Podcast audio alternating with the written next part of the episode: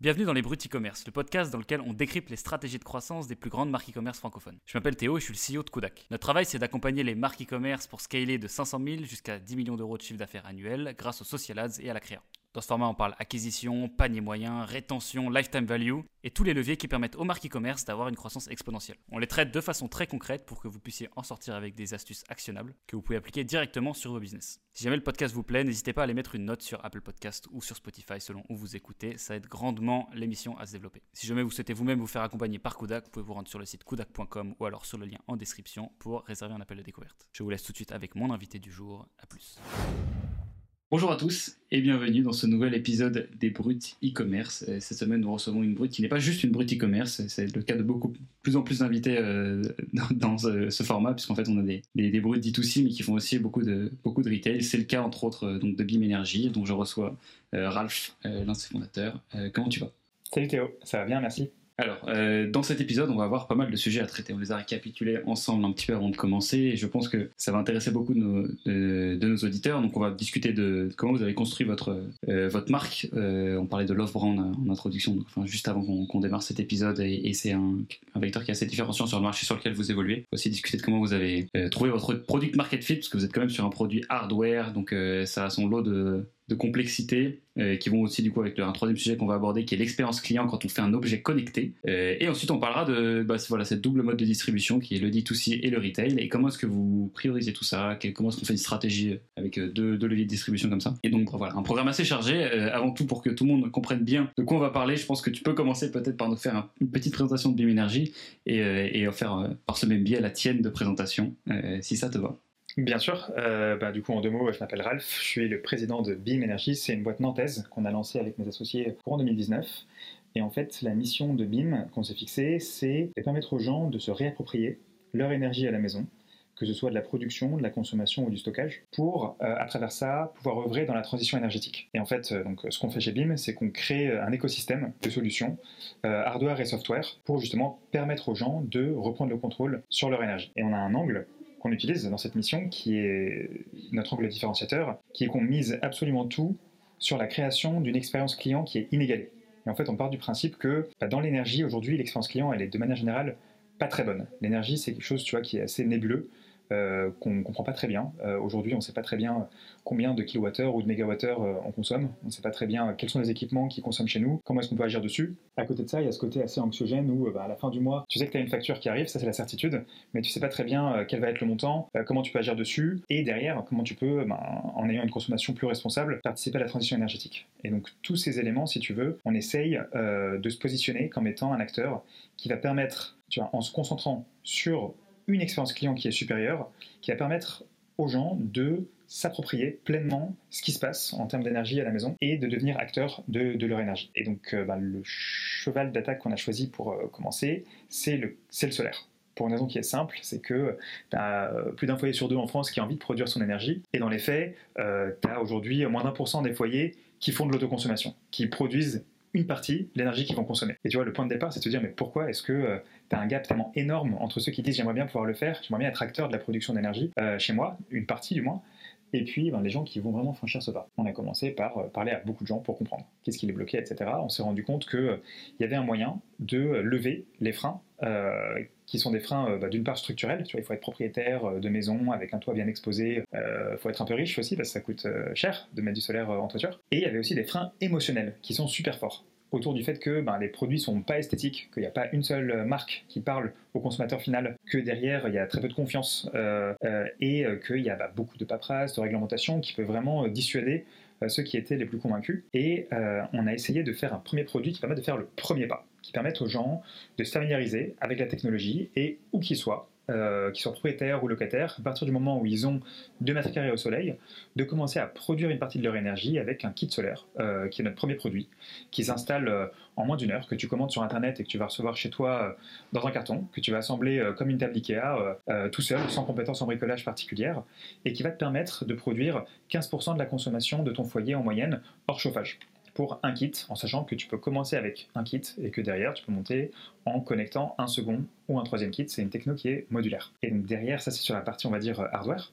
Sur la partie software, il y a vraiment un enjeu pédagogique aussi dans ce qu'on fait où on explique aux gens ce qui se passe. Donc dès le tout début, on a développé ce qu'on appelle une Beambox, qui est une, euh, bah, un boîtier qui va mesurer la production euh, des kits Beam et qui va permettre de voir euh, sur une application combien est-ce qu'on a produit au-delà des kilowattheures, parce que finalement, encore une fois, les kilowattheures, c'est assez euh, abscon pour, euh, pour la plupart des gens, bah, c'est quoi son impact euh, Son impact individuel par rapport aux équipements en équivalence de ce qu'on a pu alimenter, et son impact collectif, où la force qu'on a, c'est qu'on mesure la production de l'ensemble des gens. Et du coup, quand tu fais ça, tu as envie de faire partie d'un mouvement, tu as envie de te sentir que ben, tu, tu, tu, joues ton rôle, et derrière, tu as envie de sentir que d'autres gens aussi jouent leur rôle. Et on a cette, cette force avec ces objets connectés, c'est qu'on peut montrer bah, quel est l'impact collectif aussi? Et ça, c'est extrêmement puissant aussi. Alors j'ai une question sur euh, la capacité max sur le, fonctionnement pur du produit. Au maximum, genre une personne qui a, alors je ne sais pas s'il y a vraiment une définition de la maison standard ou alors du, client moyen que vous, vous adaptez, mais est-ce est qu'une personne peut produire, enfin peut couvrir 100% de sa production?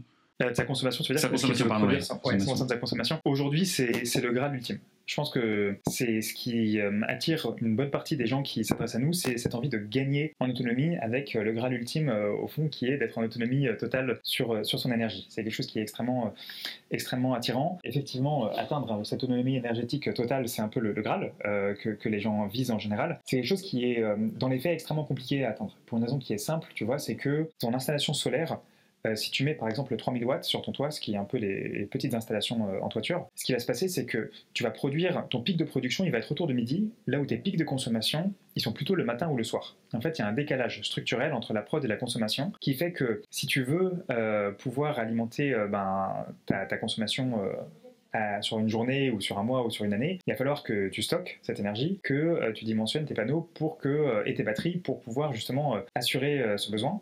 après, tu peux aussi bien sûr optimiser ta consommation, faire en sorte de lancer tes machines plutôt autour de midi, etc. Mais dans les faits, c'est assez compliqué et assez coûteux d'être 100% autonome. Et pour autant, et pour autant, entre 100% de dépendance et 100% d'autonomie, tu as 50 nuances degrés. Tu vois, tu peux te permettre d'avancer progressivement et euh, tu peux clairement gagner en autonomie. Il y, a, tu vois, typiquement sur le kit qu'on fait, sans te poser la question, tu peux en prendre un parce que tu es sûr que chez toi, tu as un talent de consommation qui est représenté par ton frigo, ta box internet, un certain nombre d'équipements qui consomment toute la journée, que tu sois là ou pas, que tu ne peux pas systématiquement atteindre. Et en fait, bah, tu peux euh, alimenter ce talent de consommation avec une énergie qui est bas carbone, que tu fabriques dans ton jardin et qui te revient, et qui te revient deux fois moins cher au kilowattheure que celui que tu achètes à EDF. Donc euh, ça a du sens d'aller, de faire ses premiers pas, et à partir d'un certain moment, bah, ça a moins de sens. Et du coup, notre rôle aussi, c'est un rôle d'accompagnement des gens pour voir où est-ce qu'on peut mettre ce curseur et, que ce soit, et que ce soit intelligent. Donc en fait, ce marché, si je comprends bien l'état dans lequel il est avant que vous l'attaquiez, c'est qu'il est, hum, j'imagine, les personnes qui, qui font ces, hum, c'est 1% là dont tu nous parlais du marché qui est couvert et qui, produit cette énergie.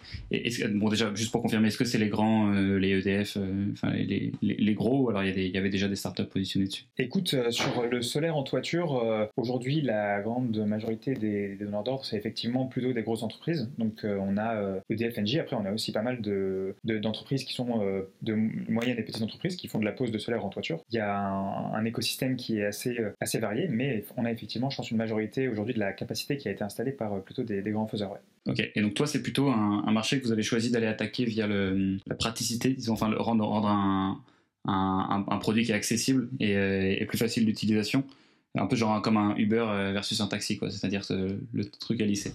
Alors, en fait, pour nous, effectivement, l'angle, si tu veux, c'est que si les gens ont envie de faire un premier pas, aujourd'hui, dans le marché actuel, la marche, elle est trop haute. On n'a rien contre le solaire en toiture, je pense qu'au contraire, plus on a de logements équipés avec 3 euh, kW, mieux on se portera. Je pense que c'est quelque chose qui va dans le bon sens, mais dans les faits, on sent que la marche, elle est trop haute. Que des, que gens qui n'ont jamais produit euh, un électron, mettre 10 000 euros et couvrir leur toit de panneaux solaires, c'est quand même pas complètement anodin. Et du coup, on essaie de faire en sorte que les gens puissent goûter la technologie, puissent s'y sensibiliser, y prendre goût, et on l'espère par la suite aller sur des puissances plus importantes, tu vois. il nous semblait qu'il manquait cette première marche. D'accord, très clair. Et, question du coup un peu plus personnelle, ton intérêt pour ce, domaine, il vient d'où? Eh ben, figure-toi que quand pendant mes études, du coup, j'ai fait un master en, économie de l'énergie. J'ai assez rapidement euh, commencé à, m'intéresser aux techno solaires et, et stockage.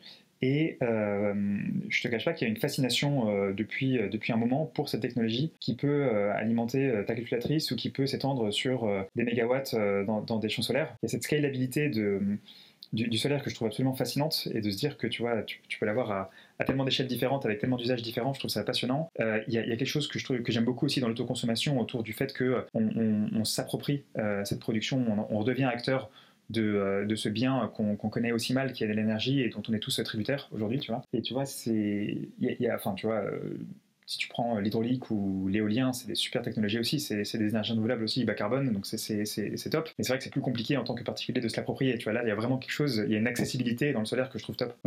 Intéressant, mais d'accord. Et donc, du coup, en fait, ça vient donc cet, intérêt personnel, tu avais quand même fait tes études dans le domaine, donc c'est pas quelque chose où tu débarques, tu avais une petite notion là-dessus, et donc vous arrivez avec ce, projet, donc toi et tes associés, et vous là, vous devez commencer à faire un petit peu ce que font les, startups, leur petite itération produit pour trouver euh, le, fameux product market fit, où vous avez quand même une grosse brique technologique nécessairement. Comment est-ce que tu construis ton équipe? Comment tu commences par quoi? Est-ce que tu raisonnes en termes de fonctionnalité Enfin, comment tu, tu construis ce chantier euh, qui est en fait d'abord un chantier hardware avant de commencer par l'app, euh, de, faire l'app qui va avec. Ce qui, ce qui est euh, particulièrement euh, compliqué effectivement quand tu fais du hardware, c'est que bah, ben, le hardware ça coûte cher en fait. tu as ce, cette maxime hardware is hard, en fait tu as probablement toute la complexité que tu as si tu veux faire une app de soft ou de SaaS, plus un paquet de complexité qui est lié au fait que tu as un produit physique qu'il faut acheter, qu'il faut stocker, euh, qui doit tenir dans le temps. Enfin, il y a un certain nombre de contraintes, tu vois, où euh, si ça marche pas, ben, tu peux pas envoyer un patch software pour réparer le souci. Il faut, il faut que tu sois robuste dès le début, quoi. Et à côté de ça, il y a des investissements à faire en amont. Donc, il y a tout un paquet de complexité qu'il faut anticiper euh, dans, dans, une boîte hardware. Et en fait, je pense que les, les premières étapes sont absolument capitales pour euh, ne pas dépenser euh, trop d'argent et en même temps aller extrêmement vite dans la définition d'un produit qui va répondre à un besoin. Et du coup, pour faire ça, bah, on a fait pas mal de trucs différents. Déjà au début, on a passé beaucoup beaucoup de temps à parler avec des gens pour comprendre aujourd'hui ce qu'ils pensaient de manière générale du solaire, qu'est-ce qui les inspirait, qu'est-ce qui leur faisait peur. Euh, et puis ensuite, tester un paquet de concepts extrêmement différents. Mais du coup, on ne s'est pas lancé. Je t'interromps juste parce que j'ai des questions sur une partie dont tu parlais. Tu dis parler avec des gens.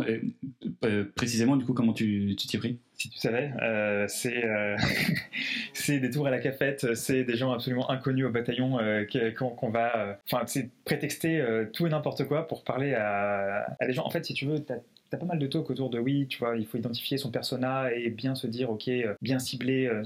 La vérité, c'est qu'au début, enfin, si tu es sur un produit que tu veux euh, assez innovant, etc., tu sais pas très très bien, tu vois, quel va être ton persona. Tu sais pas très bien où ça va résonner. Et du coup, je pense qu'il faut pas forcément se mettre de hier dès le début et viser assez large et voir en fait derrière où ça résonne et, approfondir et creuser. donc c'est un peu ce qu'on a fait. Au début, on était vraiment extrêmement extrêmement ouvert et, et on se fermait absolument aucune porte avec, tu vois, quand même une, une vision qui a pas beaucoup changé depuis le premier jour et puis derrière, ben, en termes de déclinaison, en termes de déclinaison de produits et de business model, etc., euh, je pense qu'il faut avoir beaucoup, beaucoup, beaucoup d'amplitude dans ce que euh, tu te projettes euh, de faire au, tout début. Quoi. Et, donc, derrière, ben, tu es obligé de d'élargir aussi sur le type de persona et de voir où ça va résonner. Tu vois, est-ce que ça va résonner davantage chez des locataires, des propriétaires, des hommes, des femmes, des, jeunes, des moins jeunes? Enfin, tu t'en sais rien au fond.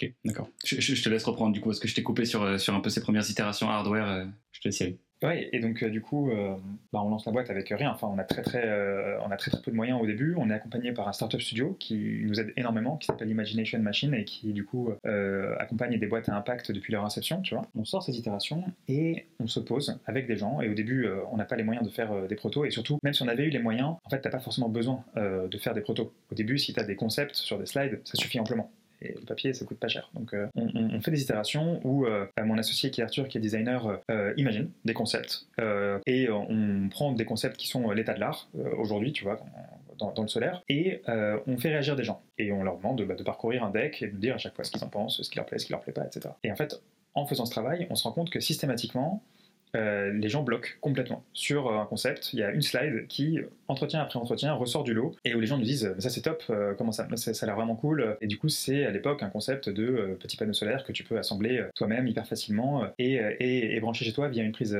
électrique et qui sont plus esthétiques, etc. Et donc à ce moment-là, on se dit ok, là clairement il y a un truc qui se dessine, il y a probablement quelque chose à faire autour de ce concept-là. Et en fait, on met en place ben, la fameuse landing page, l'incontournable landing page pour une fois que tu as eu des avis un peu qualitatifs, voir derrière comment ça se traduit. Et on se met un objectif en se disant, ok, ben, si, c'est, euh, si on atteint euh, ce seuil, on considère que ça vaut le coup de commencer à creuser.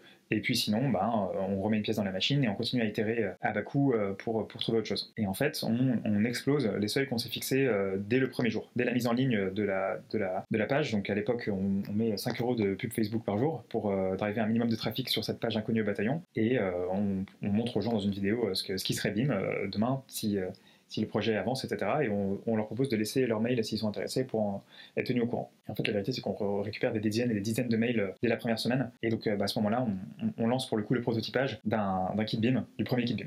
À partir du moment où on sent que effectivement derrière il y a une attente et qu'il y a des gens qui sont intéressés. Ok. Et donc là passe, euh, bah, vous, rentrez en parce qu'en fait là normalement ce que fait une marque e-commerce de façon assez classique c'est que c'est le moment parfait pour faire un crowdfunding où tu dis tu fais une petite vidéo et tu vas chercher de l'argent pour faire ta première prod il y, a eu ce passage pour vous aussi? Non. Parce que ce que tu décris pas dans l'histoire, c'est que souvent, après la belle vidéo et le transfert de cash, eh ben, euh, les gens font de la R&D et derrière, en fait, euh, ça marche pas. Plus souvent que ça marche. Et euh, quand tu as de la chance, t'es remboursé. Et quand t'as pas de chance, bah, t'es pas remboursé. Et du coup, on n'avait pas envie de prendre ce risque. Parce que monter une boîte, monter une startup de manière générale, c'est risqué. J'apprends rien à personne en disant ça. Monter une boîte hardware, je pense que c'est probablement encore plus risqué. Je pense que les stats sont, sont encore moins bonnes, les stats de succès. Et du coup, euh, quand tu fais ça, t'as pas forcément envie d'embarquer euh, tout le monde euh, dans l'aventure, tu vois, avec, ce niveau de risque. On a été vigilant, si tu veux, sur le fait d'avoir des signaux de traction qui étaient forts sur les faits d'avoir des signaux de, product market fit qui étaient importants, et ensuite d'aller effectivement chercher des capitaux auprès d'investisseurs professionnels et institutionnels, tu vois, dont c'est le métier, qui euh, calculent ce risque et qui, ben, du coup, il y a des cas où ça marche, des cas où ça marche pas, mais, euh, c'est leur métier, ça nous semblait, si tu veux, moins, et même pour nous, si tu veux, en tant que cofondateur, en tant que dirigeant, ça nous semblait euh, plus, sain de faire ça. Ça nous permettait du coup derrière euh, d'itérer avec plus de sérénité, plus de,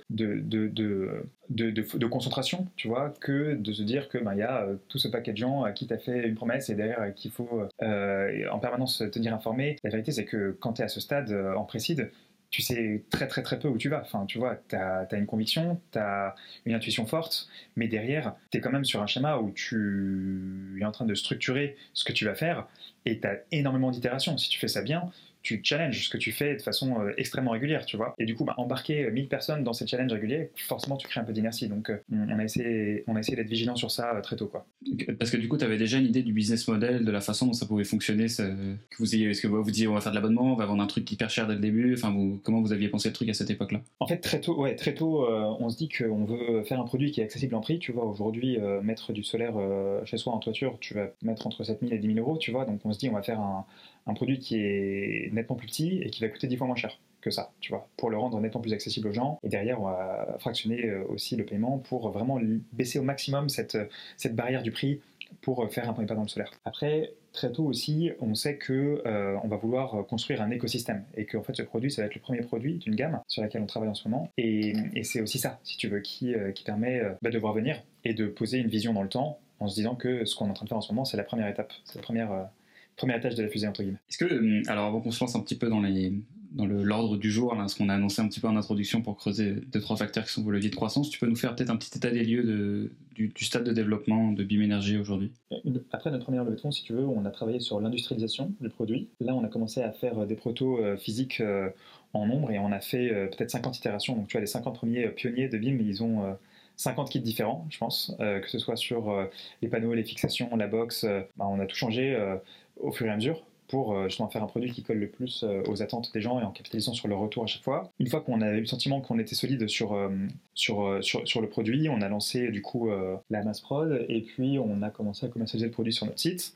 Ça c'était fin 2020 et donc entre-temps, si tu veux, on a rodé la façon dont on commercialisait le produit en ligne. On a aussi été contacté par des distributeurs, donc tu vois que ce soit des enseignes de bricolage ou des, des enseignes de produits électroniques. Donc on a, on a ouvert ce ce, canal-là aussi. Et euh, à la fin de la première année, on avait 2000 kits qui tournaient euh, en France et dans euh, d'autres pays aussi. Tu vois, pour le moment, on était quand même focus sur la France. Et en même temps, bah, on a un produit qui traverse très bien les frontières. Et on a des demandes entrantes qui viennent d'autres pays, donc on fait des checks pour vérifier que ça, passe techniquement et, que c'est en phase avec le cadre normatif, etc. Et on les envoie et ça tourne. Donc c'est aussi la force de ce produit, c'est que, ça peut nous permettre d'aller beaucoup plus loin que les frontières de la France Et, en fait, là, dans cette phase où on est en ce moment, si tu veux, il y a deux grands axes de développement. Il y a l'expansion à l'international dans différents pays d'Europe, où du coup, tu vois, on est en train d'accélérer en ce moment sur, sur des pays comme l'Espagne, le Portugal, l'Italie. Donc, on est en train de regarder ce qu'on peut faire dans ces zones-là. Et puis, on a le développement de l'écosystème de produits BIM, où on travaille sur nos prochains produits, software et hardware, pour tu vois, continuer à asseoir cette mission de permettre aux gens de s'approprier leur énergie à la maison davantage. Ok, parce que j'imagine que, enfin peut-être que je dis n'importe quoi, mais je ne sais pas si les, les economics, disons, de, business model euh, que vous avez sont forcément. Est-ce que c'est un truc qui se rembourse, je sais pas, sur 10 ans, vous commencez à être profitable? Ou alors vous pouvez trouver une rentabilité assez rapidement Ou alors elle se trouve uniquement quand il y a l'écosystème de produits qui fonctionne C'est quoi un peu la vision autour de ça? Alors, euh, en fait, la, rentabilité sur du solaire, si tu veux, elle va dépendre de deux grands facteurs. On va dire c'est euh, le niveau d'ensoleillement dont tu disposes et le prix auquel tu payes ton kilowattheure quand c'est pas toi qui le produis. Pour faire simple, c'est ça. en France, typiquement, sur du solaire, tu vas être autour de 10 ans. C'est la moyenne, si tu veux, sur la technologie solaire dans des pays euh, voisins comme l'Italie par exemple ou l'Allemagne, tu vois, où en Italie le kilowattheure euh, en ce moment est plutôt proche des 40 centimes euh, que des 18 centimes en, France, ben forcément le, temps d'auto sur investissement est, beaucoup plus court. Donc ça c'est une réalité. Après, si tu veux, on ne propose pas ce produit comme étant une source d'argent magique qui va te rendre riche très rapidement. C'est pas pas tant ça. Je pense que c'est plutôt un placement bas carbone intelligent, si tu veux, que tu peux faire pour protéger une partie de ta consommation par rapport à des hausses d'énergie qui sont déjà là, qui sont en train d'arriver et qui vont continuer à s'amplifier dans les années qui viennent, et euh, qui va t'amener dans le temps un, impact en termes de rentabilité qui est dix fois supérieur à un placement comme le livret A. Tu vois, un panneau solaire, ça peut durer jusqu'à 40 ans, ils sont garantis en performance pendant 25 ans, et sur cette durée-là, le TRI, sur ton investissement initial, il est autour de 10%, là où ton... Euh, là où ton euh, livret A va t'amener sur sa durée autour de 1%. Même si, entre guillemets, le, payback est long, effectivement, il faut quelques années pour rentabiliser euh, euh, une solution solaire, l'équation économique, elle est au rendez-vous, il y a un intérêt en termes de rentabilité, et derrière, c'est aussi une façon de gagner en autonomie et d'alimenter ben, une partie de son talon de consommation avec l'énergie qui est bas carbone et qui est faite chez soi. Quoi. Et, si on se penche sur le, le côté business model, mais chez BIM Energy, vous, euh, c'est quoi les principaux en fait euh, Ma question du coup était, à la base plutôt penchée sur la partie business model de vous, mais en fait tu m'as raconté des trucs super intéressants sur du côté consommateur. Euh, c'est quoi les grands éléments qui font que que Energy Parce qu'actuellement votre modèle de pricing il fonctionne comment? Euh, aujourd'hui, on est sur un business model qui est extrêmement simple, hein, où euh, concrètement on commercialise un produit euh, et du coup on fait de la marge sur ce produit et, c'est ça qui fait vivre la boîte. Ça va pas beaucoup plus loin que ça. On a une application qu'on a choisi de rendre gratuite parce que ça nous semblait c'est tellement fondamental, c'est tellement structurel, si tu veux, que on, a dès le début pensé qu'il était plus pertinent de proposer justement ce produit avec une application gratuite pour faire le premier pas sans avoir derrière à se dire ok est-ce que dans le temps je pourrais continuer à avoir ce suivi ou pas? Si j'ai mon abonnement comment ça se passe etc il y a cette espèce de tranquillité d'esprit où on est on était euh, ça nous semblait être le bon euh, le bon euh, parti pris de proposer ce produit avec une application gratuite sur des schémas sur un business model qui est simple comme vieux comme le monde qui est ben, je vends un produit et je fais de la marge dessus. Pour autant on travaille sur sur d'autres produits d'autres solutions qui auront probablement des business models un peu différents euh, et aussi une valeur ajoutée qui est cohérente par rapport à, ces business models différents. Je t'en dis pas forcément beaucoup plus aujourd'hui, mais euh, on pourra en reparler euh, dans les mois qui viennent sans problème. Ok. En effet, je me rends compte. J'avais, en fait, vu de l'abonnement sur votre site, mais c'était pas du tout ça. C'était plutôt que on peut payer en fait les, l'énergie en plusieurs fois. Ouais, exactement. C'est du fractionnement euh, pour, tu vois, lisser ce, cet achat initial euh, de 780 euros en 10, euh, 10 paiements, tu vois, plutôt autour de 80 euros, ça fait une différence. Quand même. Donc d'accord, donc en fait ma, question était vraiment, c'est un business model assez classique où voilà, vous êtes rentable sur le, sur le premier achat et donc par contre tu n'as aucune notion de, de lifetime value, enfin de, de repeat, si ce n'est sur les nouveaux produits que tu vas lancer c'est pas banal parce qu'on a quand même pas mal de gens qui, si tu veux, commencent avec un kit et euh, qui en sont extrêmement satisfaits. Tu vois, on a, on a des taux de satisfaction qui sont, euh, qui sont extrêmement hauts, mais c'est vraiment le, on va dire, la raison d'être de cette boîte. Tu vois, c'est d'être customer centric, donc c'est un indicateur qu'on regarde de très près. Et ben, ces gens qui sont satisfaits, qui ont fait un premier pas dans le solaire, qui sentent qu'ils en ont encore sous la pédale et que du coup, bah, pour compenser leur talent de consommation, ils peuvent aller plus loin, ils prennent un second voire un troisième kit. Et donc on a cette forme effectivement de repeat euh, dans notre activité dès aujourd'hui. Ok, d'accord. En fait, tu as, totalement exactement la même notion de lifetime value, etc.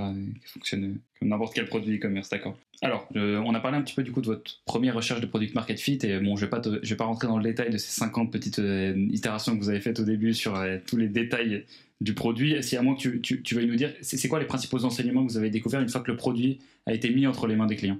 Tu vois, on a commencé par, euh, la toute première version, on a commencé par prendre des fixations qui, de panneaux solaires, tu vois, qui, on a pris l'état de l'art et on s'est dit, ok, qu'est-ce que, ça donne?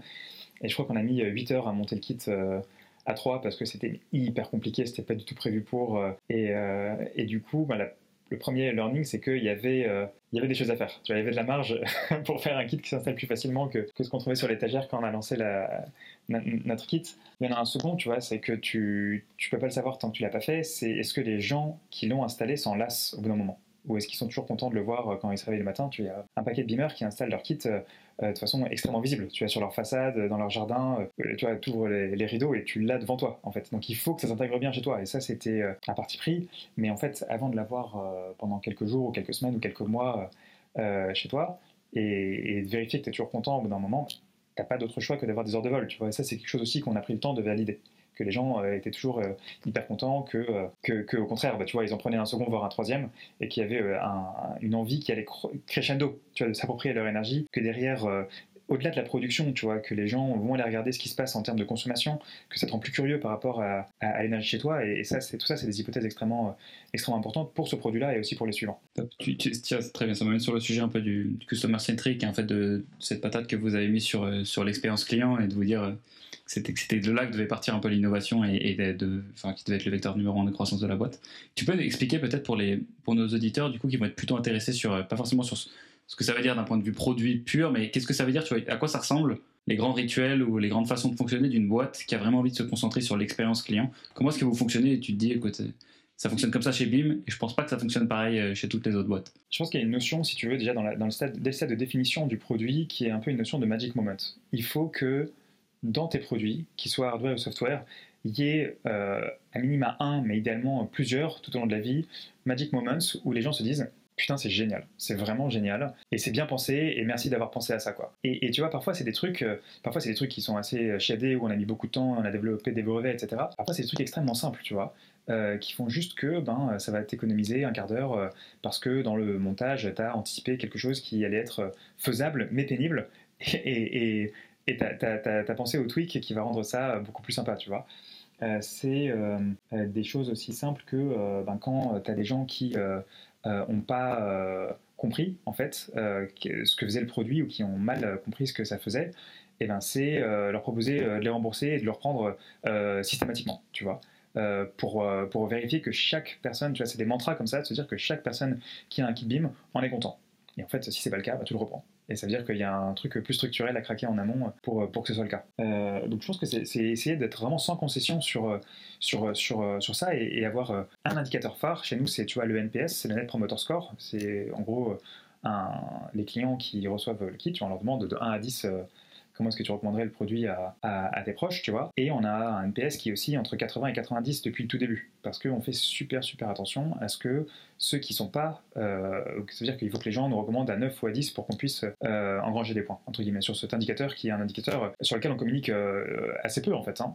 c'est vraiment notre, notre gouvernail, notre, boussole interne plutôt chez Vim. Et, en fait, ben, on regarde bien sûr qu'on est content quand, les gens nous mettent 9 ou 10, mais on regarde de super près ceux qui nous mettent moins que ça pour comprendre ce qui s'est passé, est-ce qu'on a été suffisamment clair dans la proposition de valeur, sinon comment est-ce qu'on peut être encore plus clair, et puis derrière en fait c'est en fait quand tu y penses c'est relativement simple, tu vois. Si, si, euh, si tu si es clair sur ce que tu proposes, sur ta promesse, tu vois, euh, et que tu expliques de façon claire dans quel cas ça fonctionne et dans quel cas ça fonctionne pas, et que derrière une fois que les gens l'ont, et ben ce truc-là se réalise, t'es à peu près sûr que ça va bien se passer. Et, c'est vraiment, euh, vraiment toute la. Mais en fait, il y a tellement peu de gens qui le font en B2C, notamment en B2C, tu vois. En B2C, t'es tellement habitué à avoir euh, des gens qui sont absolument pas réactifs, euh, tu vois, avoir un problème et d'être un peu seul dans la pampa, de devoir envoyer d'emails avant d'avoir un retour, etc. En fait, en, mettant la barre hyper haut sur, sur cette interaction du quotidien, tu vois, sur un peu ce qu'on appelle, tu vois, les, pivotal customer events. C'est le moment où tu as un moment pivot où un client a besoin de toi, ben, c'est répondre présent à fond, tu vois, dans ce moment-là. Ben, c'est des petites choses, mais en fait,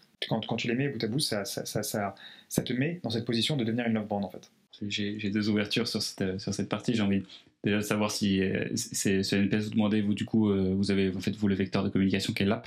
ça se passe, ça se passe là-dedans. Je veux savoir si vous demandiez le NPS dans l'app en fait directement, vous pouvez communiquer en fait avec vos utilisateurs à l'intérieur. T'as raison. non, on le demande pas dans l'app. On le demande, on le demande par mail aujourd'hui parce que tu vois, parfois il y a des gens qui n'ont pas de Wi-Fi chez eux ou parfois il y a des gens qui utilisent moins l'app et du coup, je pense que le mail c'est quand même un peu plus, un peu plus répandu. Bon, pourrait, t'as as raison.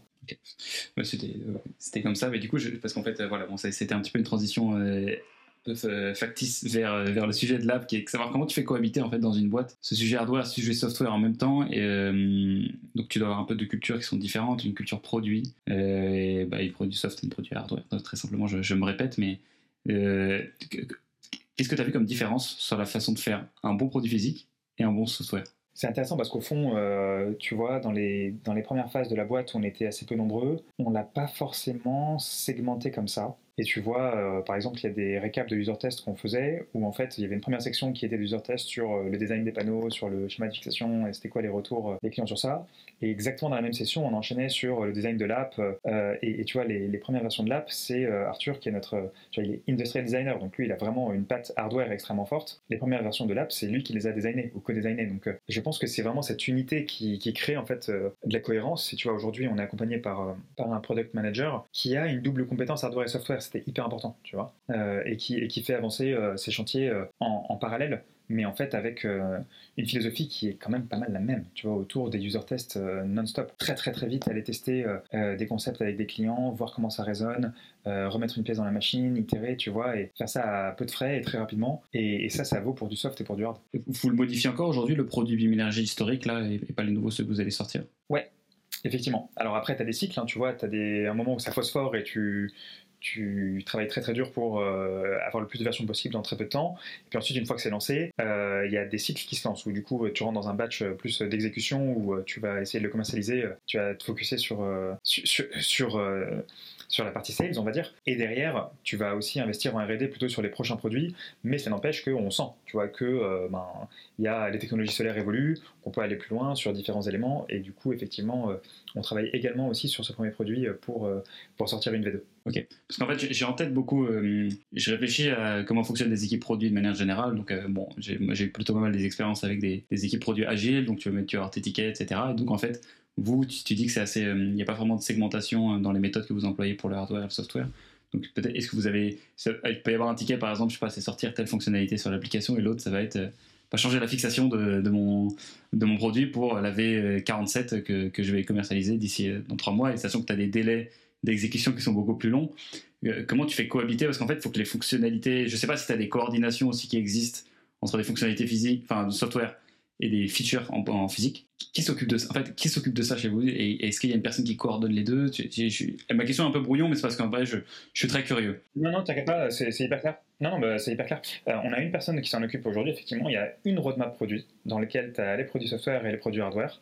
Tu as les interdépendances entre les deux, je suis absolument, tu vois. Euh, même si au final, tu vois, tu peux quand même euh, faire avancer à la vitesse que tu veux l'un ou l'autre parce que une fois que tu as mis les briques élémentaires, on va dire, derrière ce que tu construis en termes de features et pas tout le temps directement lié à ce que tu as dans le hardware. Donc, euh, tu peux quand même, as quand même une certaine flexibilité sur euh, ce que tu veux faire avancer entre, hardware et software. Ce que je t'ai décrit, c'est, on va dire, dans la philosophie euh, très high level. Tu vois, on va dire, les fondamentaux d'assessment du product market fit sont assez proches dans ce qu'on a pu faire. En tout cas, hein, c'est peut-être des, méthodes qui marchent mieux, mais, mais avec humilité, dans ce qu'on a pu faire. Dans, dans les, les, produits hardware, il y a quand même une méthodologie, tu vois, pour euh, passer un peu des, gates euh, progressivement de validation sur le fait que euh, le produit purement fonctionnellement fonctionne, puis ensuite que en termes de design, tu es OK par rapport à ce que tu as envie de faire, puis ensuite que sur le premier batch de 10-15, tu es OK, qu'il a X heures de vol avant de passer sur une masse production. Donc, tu as un peu des,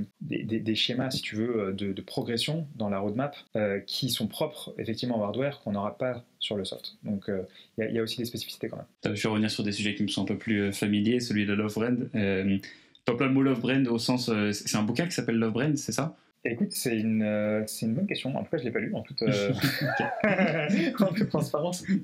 parce que je me demandais, en fait, tu l'employais comme si tu devenir une love brand, c'est peut-être une définition très précise de ce qu'est une love brand et pas un autre type de brand. Qu'est-ce que tu entends toi quand tu dis ça? Pour moi, c'est une marque qui va susciter des émotions. Et en fait, plus particulièrement dans l'énergie, tu vois, euh, il y a assez peu de marques où quand tu vas citer le nom de la marque énergétique, les gens vont se dire ah, c'est vrai qu'ils sont cool. Ah, c'est vrai que c'est vraiment sympa ce qu'ils font. Tu vois tu as plutôt le réflexe de ah purée, c'est vrai que j'ai une facture qui va arriver dans pas longtemps et que la dernière était salée. Et du coup, euh, tu vois, c'est, euh, c'est, un peu ce côté, euh, apporter cette, cette, fraîcheur et ce dynamisme et ce, cette customer centricity qui va faire en sorte que les gens en fait sont contents quand, quand, ils, quand ils entendent ton nom. Le premier truc auquel tu penses, c'est une émotion qui est positive. Tu vois et ça, c'est pour moi un des indicateurs qu'on est en train de réussir à faire une love brand. Après, il y en a un autre qui est que les gens ont envie d'en parler autour d'eux, tu vois, et ont envie de créer une émulation autour de ça parce qu'ils sentent que euh, ben c'est une marque qui est responsable et qui fait quelque chose qui, de manière générale, va dans le bon sens, tu vois. Et, donc il y a à la fois, si tu veux, ce côté où toi, en tant qu'individu, euh, c'est c'est une marque qui suscite des émotions qui est positive, et derrière qui crée aussi une envie d'émulation et, de mouvement, tu vois, autour de, autour de, autour de ça. Je suis pas sûr que c'est la définition officielle, hein, pour être tout à fait honnête, mais euh, c'est un peu la nôtre. Bah, ce qui, m'intéresse surtout, c'est que ce soit la tienne. En fait, c'est assez intéressant de voir comment tu, tu réfléchis à ça, parce qu'en fait, tu le dis clairement sur les marques qui sont dans le milieu de l'énergie. Tu très, très rarement de l'amour pour euh, Direct Energy qui va, qui va t'envoyer une facture euh, et qui sont euh, voilà où tu, tu, tu, vas tout checker.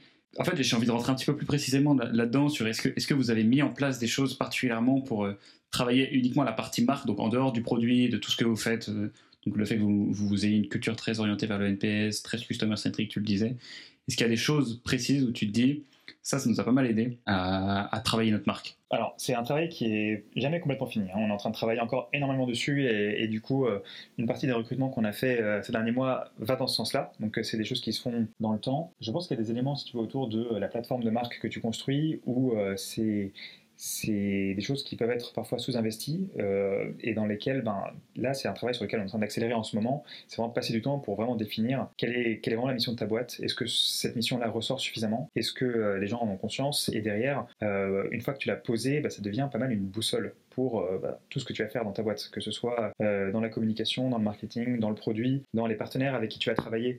Tu as une forme de cohérence qui va découler de, cette plateforme de marque que tu as posée et c'est un travail sur lequel tu vois, on avait effectivement euh, assez rapidement commencé à réfléchir à, quel, quel, quel look on va lui donner, mais il y a quand même une certaine profondeur dans ce travail et on continue à, aller plus loin en ce sens.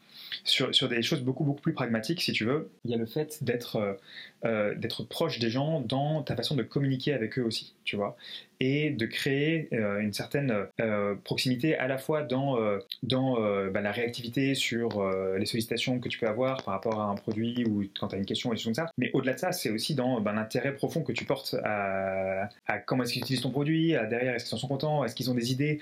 tu vois, cette approche de co-construction qu'on a énormément utilisée dès le tout début, tu vois, pour sentir que les gens aussi font partie de cette aventure. Ce lien que tu crées avec les gens, tu peux pas trop le Il faut vraiment que tu aies envie de le faire et il faut que cet intérêt soit réel, tu vois. Il faut que et, comme ben, dans le fond on fait monter des gens qui ont cette envie dans l'équipe, c'est perçu par les clients. Je pense que tu peux pas faire semblant de, tu vois, quand t'as pas, quand ça t'intéresse pas ou quand, quand euh, finalement euh, tu es uniquement motivé par la vente de ton produit, euh, je pense que ça se sent. Euh, et, du coup, derrière, dans le niveau d'investissement que tu mets avant vente, mais aussi après vente, sans forcément calcul, tu vois, sans forcément de, retour euh, en monnaie sonnante et trébuchante attendu, bah, tu construis cette plateforme à travers ces interactions aussi. Ok, merci beaucoup. Alors, je, vais clore. Merci beaucoup du coup pour ces, toutes ces remarques sur la Love Brand. Je, vais clore sur ce sujet pour qu'on ait le temps de parler un petit peu de ce que vous faites en, en online. Aujourd'hui, c'est quoi vos canaux d'acquisition? Aujourd'hui, donc, sur, l'online, on fait euh, de l'acquisition de façon assez, euh, assez standard via euh, Facebook et Instagram, donc ça, fonctionne bien. On fait aussi, on utilise pas mal aussi Google Ads, et puis on a, on a YouTube, notamment à travers des schémas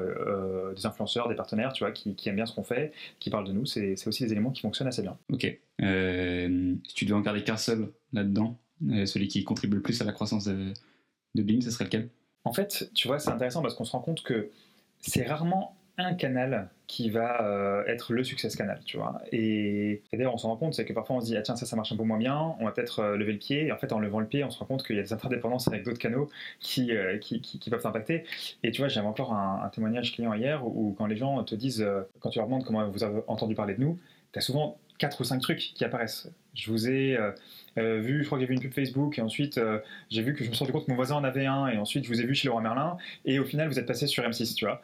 lequel a été vraiment le déclencheur Je ne saurais pas trop te dire, mais, mais, mais, je pense que en fait c'est assez important d'être présent sur, sur pas mal de canaux parce qu'on se rend compte que tu vois, as quand même, ça, joue, ça joue énormément. Après, Moi, il y en a un qui m'intéresse pas mal, c'est l'influence. Je trouve que c'est un canal qui est top parce que ça permet de, euh, au-delà, en fait, ça permet dans un temps très court de montrer comment fonctionne le produit. Ça, je trouve ça top, tu vois, de, comprendre dans un cas pratique euh, clair qui n'est pas porté nécessairement par BIM, tu vois, euh, va comprendre comment ça marche, c'est quoi les bénéfices du produit, et ça, c'est sympa. Et euh, bah, c'est marrant parce que oui, en effet, bah, c'est pas marrant. Enfin, c'est surtout très intéressant parce que vous avez un produit qui nécessite quand même. Euh, enfin, tu vas pas. C'est vraiment un achat impulsif en fait. Euh, après, peut-être que tu me diras le contraire, mais t'as besoin d'explications. Ouais, et puis tu vois, c'est une décision que tu fais si t'es pas. Hum, tu vois, si t'es en couple, etc. C'est une décision que tu fais en couple. Enfin, tu vois, donc tu. T'es pas sur de l'achat impulsif Et, même pour aller plus loin, on n'a pas forcément envie que ce soit de l'achat impulsif, tu vois. On a envie que les gens qui l'achètent aient parfaitement bien compris. Euh, ce que fait le produit et soient euh, à l'aise sur l'idée que ça va répondre à leurs besoins. Sur, bah, du coup, le cycle de vente est nécessairement allongé parce que c'est pas une décision qui se prend à la légère, ce qui pose peut-être des, contraintes sur la façon dont tu pilotes tes, campagnes d'acquisition en ligne parce que nécessairement tu peux pas lancer une campagne, revenir deux jours plus tard et regarder ah, ça fonctionne, ça fonctionne pas parce que toi tu as un petit peu de temps de délai ça implique quoi euh Ça dépend quels indicateurs tu regardes, tu vois, parce que dans ton funnel, tu vas avoir différents étages, et donc en fait, tu vas assez vite voir si les premiers étages du funnel euh, fonctionnent, et tu as quand même une idée de euh, comment ça percole par la suite. Donc on, sait quand même assez vite, tu vois, si les campagnes marchent ou marchent pas, s'il faut les cuter ou pas. Après, une fois qu'on a dit ça, effectivement, on va être sur des cycles un peu plus longs, mais sur lesquels on a de la visibilité, et en fait, on va mesurer effectivement ce qui s'est passé un peu plus tard. Ouais. C'est intéressant que ce soit fidèle pour vous parce que pour le coup, j'ai rencontré pas mal de cas e-commerce où justement, si on essaie de pré-piloter ou qu'on va se fier à des trucs genre des coûts par euh, vue de page de destination ou encore pire, tu vois, des coûts par clic ou des, ou CTR, finalement, c'est des métriques qui, euh, quand, quand, on, quand, on, fait tourner les régressions linéaires, ce sont pas forcément des métriques qui sont hyper corrélées avec la rentabilité derrière pure beaucoup de produits e-commerce sont sur des produits panier moyen de 50 euros, entre 50 et 100 euros. C'est un bon point. Je pense que clairement, si tu veux, tous les, tous les users qui arrivent sur la home de BIM ne se valent pas derrière en termes de, en termes de conversion et la façon dont tu les as amenés euh, va, va euh, se répercuter tout au long du funnel. Donc, tu vois, c'est pas ISO pour tous les, les, tous les gens qui, qui arrivent. Euh, je pense, cela dit, qu'on commence à avoir une compréhension, tu vois, des grands segments de selon la source de trafic qui emmène les gens sur le site jusqu'où euh, ces gens vont aller euh, derrière dans leur parcours et, quelle conversion on peut euh, raisonnablement en attendre. On a des surprises, hein, des bonnes ou mauvaises selon comme, tout le monde, mais, mais je pense que c'est quand même quelque chose qu'on arrive à, piloter de mieux en mieux avec le temps. Est-ce qu'il y a un canal sur lequel tu sais qu'il n'y a aucun potentiel pour BIM?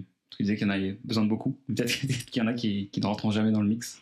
TikTok, peut-être Non Non, non, tu vois, TikTok, euh, vraie question sur TikTok où on n'est pas encore très présent, mais ça arrive. Je suis pas très partisan du, euh, du no-go euh, définitif, tu vois. C'est toujours des no-go temporaires. Je donne un exemple, on avait fait des tests sur Pinterest en se disant est-ce que, tu vois, dans un schéma déco, etc., ça peut marcher Bon, sur le coup, ça n'avait pas marché. est-ce que, pour le coup, on s'y est parfaitement bien pris? Est-ce qu'il n'y a pas une pièce dans la machine à remettre à un moment? Très probablement. Je, je, pense que ça vaut le coup de, de, de se reposer ces questions régulièrement. Ok, top. Bon, bah écoute, euh, on, touche à la fin de, cet épisode. Je t'ai posé toutes les questions que je voulais te poser. Et bon, j'en aurais eu d'autres, hein, évidemment, parce qu'on dirait qu'on n'a pas forcément creusé beaucoup la partie euh, Laura Merlin, etc. Physique, plutôt parler du, du D2C qui va intéresser majoritairement nos auditeurs. Je, te remercie beaucoup d'avoir répondu à toutes mes questions, euh, Ralph. Et on va pouvoir clore ce podcast avec la toute dernière question où je, suis en train de réfléchir. Je sais pas, je crois que je t'en avais pas parlé. Mais écoute, je te laisserai le temps que tu veux pour réfléchir. De toute façon, le montage se chargera de faire la transition. Euh, c'est, euh, y a-t-il une autre marque euh, e-commerce dont toi tu admires les stratégies de croissance? Je peux même t'en donner trois si tu veux. Waouh, waouh, incroyable, sans réflexion. Il n'y a pas eu de montage. Je précise pour nos éditeurs, aucun montage. Eh, je vais passer la balle aux copains parce que c'est quand même des super belles boîtes et en a même quatre potentiellement. Il y a, hum, je pense à, hum, je pense au Mini Monde. Je sais pas si tu connais, qui, qui, qui sont euh, des, des brutes. Enfin, vraiment, pour le coup, en termes de brutes de l'e-commerce, euh, on est très très bien. Je sais pas si tu leur as déjà parlé ou si tu l'as déjà interviewé, mais ils sont, ils sont super forts. Ils sont sur ma liste. je vais les, j'aimerais beaucoup les recevoir. Mais oui, les mini-mondes. Euh. Donc, il y a les mini-mondes, il y a, il y a Joe qui sont topissimes aussi. Ils sont autour de l'hygiène féminine et qui ont été un peu les pionniers du Startup Studio et qui, qui tabassent. Il y a. River Home qui est dans la déco responsable et il y a Vite Mon Marché qui est dans la livraison de produits frais. Et donc c'est ces trois boîtes qui sont portées par des gens top et qui font des choses top et qui ont connu des croissances euh, absolument, euh, absolument stellaires euh, dans ces dernières années. Donc ça vaut le coup de leur parler. Ok, alors je, les récapitule pour que nos auditeurs les aient bien. Vite fait mon marché la dernière. vite mon marché, pardon, vite mon marché. River Home, Joe et les mini-mondes. Écoute, on va pouvoir quitter sur ces, sur ces belles références qui, je crois que dans les quatre que tu as données, elles n'ont jamais été citées par le passé. Euh, peut-être un doute sur les mini-mondes parce que c'est comme une belle référence. Mais euh, écoute, voilà, merci beaucoup pour euh, cette heure passée avec moi. J'espère que ça aura été pas trop pénible. En tout cas, nous, on a, je pense que je parle au nom des auditeurs, ça aurait été sympa à écouter. Bah écoute, On met ça quand tu veux. Merci beaucoup Théo. top. Merci beaucoup à toi. Salut Ralph. Salut.